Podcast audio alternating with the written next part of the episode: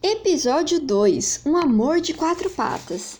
Seja bem-vindo ao Prenones Espiritual, a parte da minha vida que eu dedico a cuidar do meu espírito, da minha mente, da minha evolução.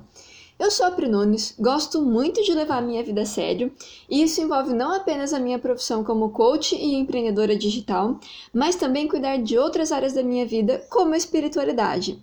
Só que eu não gosto de fazer isso só para mim, não. É por isso que eu criei esse projeto, o Prenunes Espiritual, para dividir com você os meus aprendizados e a minha evolução dentro da doutrina espírita. Aqui você vai encontrar as principais sacadas que eu tive ao ler vários livros espíritas, e neste segundo episódio eu vou falar para você sobre o livro Um Amor de Quatro Patas. Um Amor de Quatro Patas é um romance inspirado pelo espírito Anneli e escrito por Sérgio Chimati e conta a história de uma família tradicional que passa por uma grande tragédia. O meu objetivo aqui não é fazer um resumo completo do livro, porque isso você encontra fácil na internet. E eu também quero despertar o teu interesse por ler esse livro. O meu objetivo é falar dos ensinamentos que eu tive ao ler Um Amor de Quatro Patas. Então eu vou passar aqui as quatro grandes sacadas que eu tive. E assim, ó, esse livro é um livro muito gostoso de ser lido, é um, um romance super envolvente. Eu devorei esse livro de forma muito rápida e surpreendente, até porque foi um presente que eu ganhei de uma maneira muito carinhosa. Então, eu recomendo a leitura desse livro, principalmente se você tem animais, se você gosta de cachorro, porque isso faz parte do romance, faz parte do livro. Então, vamos lá. As quatro grandes sacadas que eu tive ao ler Um Amor de Quatro Patas. A primeira grande sacada diz respeito à vida espiritual dos animais. Meu marido, inclusive, sempre comenta que ele acha que foi um, animal numa vida passada. E depois que eu li esse livro, eu descobri que não, ele não foi um animal numa vida passada, porque a, os, os espíritos humanos voltam como espíritos humanos e os espíritos animais voltam como espíritos animais. Mas eu não sabia que existe de fato um, toda uma esfera que cuida da vida espiritual dos animais. E que sim, os animais eles podem vir e voltar, e como o ciclo de vida deles é muito menor, eles também não precisam esperar dezenas de, de anos como nós, espíritos humanos, esperamos para voltar. Eles voltam muito rapidamente. Então, ao longo da trama, a família principal que está na, na narração é o Jorge, o pai, a Alicia, a mãe e o Denis, o filho. E eles têm uma cadela, e essa cadela ela volta duas ou acredito que duas vezes ao longo da trama. Ela volta fazendo parte de toda essa história e na verdade muitas coisas que acontecem ao longo da narração são por causa da cadela. É pelo fato é, do pai, do Jorge, não querer o cachorrinho que o Denis tem. Depois é pelo fato dele querer sumir com esse cachorro e o Denis se meter no meio da mata para procurar esse cachorro. E, e o cachorro ele vai moldando a história de uma maneira muito bonita, é muito sensível, é, é, é é, é só lendo para você ver como o cachorro faz parte de fato da família, como ele une os personagens e a maneira como é, é tratado isso no plano espiritual. Então, se é realmente o momento da cadela vir, se é realmente o, o momento da, da cadela partir para um plano espiritual mais uma vez, a volta disso se faz muito rápida. Então, eu aprendi muito sobre a vida espiritual dos animais lendo esse livro. A segunda grande sacada que eu tive foi a questão é, de como a gente vem para esse mundo, como a gente encarna né, nessa, nessa encarnação com um plano muito bem feito e quem dera se a gente consegue realmente cumprir o que nos foi passado. É, o Denis, que é o filho né, desse casal, ele vem com um plano de desencarnar muito novo, desencarnar aos 9 anos de idade. E isso causa uma tragédia enorme na família. Mas ele, com o plano, com o propósito que ele veio, da maneira que ele veio, ele de fato cumpre o plano de desencarnar muito novo. Isso é muito bonito, a maneira como isso é colocado no livro é muito bonita. É, é claro que ele demora muito para entender que ele desencarnou, ele demora muito para deixar de viver aqui na Terra, o espírito dele fica por muito tempo aqui. A, o fato dele não estar maduro o suficiente para ir embora rápido faz com que ele fique preso aqui e cause inclusive dor e sensação na mãe, na Alice, que não consegue é, digerir muito bem a morte do filho.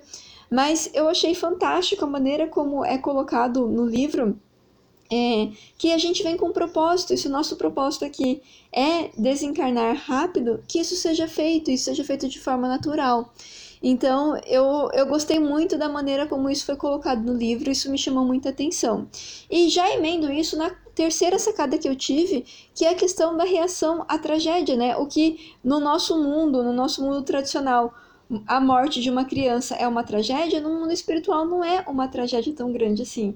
E a forma como os personagens reagem a isso é muito interessante. Então, é, a Alicia, ela tem uma reação muito forte com a morte do filho. Ela se isola, ela inclusive volta para casa dos pais. Ela não consegue é, digerir isso, ela vai se apegando a, a outras religiões para tentar digerir isso. E ela só consegue de fato quando ela tem uma ajuda forte aí do meio que ela está vivendo. Mas o Jorge, que é o pai, ele consegue reagir isso de uma maneira muito melhor. Inclusive porque ele conta com a ajuda da Neuzinha, da Kelly, que são pessoas que vão entrando na trama. É, e eles conseguem interpretar isso de uma maneira muito mais saudável, muito, muito melhor para todos que estão à tua volta. Então, a reação à tragédia, que é a morte do Denis, que é a morte precoce, aos 9 anos, ela é muito bem trabalhada pelos diversos personagens de uma maneira totalmente distinta, e isso nos traz inspiração, principalmente para quem perdeu é, um filho cedo, para quem tem alguém na família que perdeu um filho cedo, é uma fonte de inspiração para entender como trabalhar com isso e como realmente deixar esse espírito voltar para o meio que ele deve voltar assim que ele desencarna. É, um, é uma grande lição, é um grande aprendizado, uma sacada muito forte que eu vou levar para minha vida inteira. E por fim, a última sacada, esse livro ele é realmente muito forte em sacadas, mas a última sacada que eu tive é o amor quebrando barreiras sociais. Então, eu vou ter que adiantar aqui um pouquinho da trama para você entender do que eu tô falando, mas basicamente quando o Dennis morre, a Alicia, que é a mãe do Denis, ela volta para casa dos pais e nesse momento ela fica mais de um ano sem dar notícia nenhuma para o Jorge, que é o pai, e o Jorge acaba se envolvendo e se apegando à Neuzinha, que, que faz parte, enfim, do meio social que ele vive, do trabalho que ele vive. É, nesse momento eles estão inseridos aí no meio da floresta na construção de uma usina, então o círculo de convivência é muito pequeno e o Jorge acaba se apegando muito à Neuzinha e ele começa a ter relações com a Neuzinha e a partir do momento que a Alicia volta, essas relações acabam, terminam, mas é, a Neuzinha já estava grávida. E logo que a Alicia volta, a Alicia também engravida. Então, na prática, é, são duas crianças, são dois espíritos que vêm, filhos do mesmo pai, filhos do Jorge, mas um pela Neuzinha, outro pela Alicia, e elas vão se descobrindo e vão com, contando e curtindo essa gravidez de uma maneira muito linda e essas crianças nascem junto, né? Então elas nascem, elas convivem junto e é, sem essa questão de ciúme, sem essa questão de barreira, porque a Alicia e a Neuzinha sempre se gostaram muito. E depois, ao longo da trama, elas descobrem também, né, que é, são espíritos que vêm juntos já, independente se é marido e mulher, se nem, nem se fala né, na palavra amante no livro, mas é como se fosse, na, na relação que a gente conhece hoje normalmente, é uma relação de amante, mas é muito bonito a maneira como essas crianças vêm ao mundo, como elas são tratadas, como elas são celebradas, independente de preconceitos. É um amor, é um amor de marido e mulher, é um amor de irmãs, porque a Neuzinha e a Alice elas se tratam como irmãs. Então, isso fica de maneira muito bonita e quebra todo o paradigma, toda a questão de preconceito que existe muito hoje em dia, é, de é, fidelidade, de, é, enfim, de você ter que ter relacionamentos assim e não deixar outras pessoas entrar na tua vida. Realmente é uma forma muito bonita como o amor quebra essas barreiras sociais e essas etiquetas que a gente vive no mundo de hoje. Então, esse livro foi muito marcante para mim, eu gostei muito de ler esse livro, recomendo a leitura. Essas foram as quatro grandes sacadas que eu tive dentro do livro. E esse foi o episódio número 2 do resumo de livros espíritas do Prinones Espiritual. E eu espero ter passado para você aqui os meus aprendizados e que assim como eles vão ser muito úteis na minha vida, que eles possam ser na sua vida também. Se você gostou desse episódio, deixa um comentário aqui pelo canal que você está escutando. A tua opinião, as suas sugestões, o seu feedback é muito importante para eu continuar fazendo esse projeto para eu continuar fazendo com que esse conteúdo chegue até você. E se você quer ouvir mais episódios como esse, visite o prenunes.com.br barra espiritual e tenha acesso a todo o conteúdo que eu gero ali sobre espiritualidade. Eu desejo que você tenha um dia iluminado com muita evolução e bora levar a sua vida a sério também?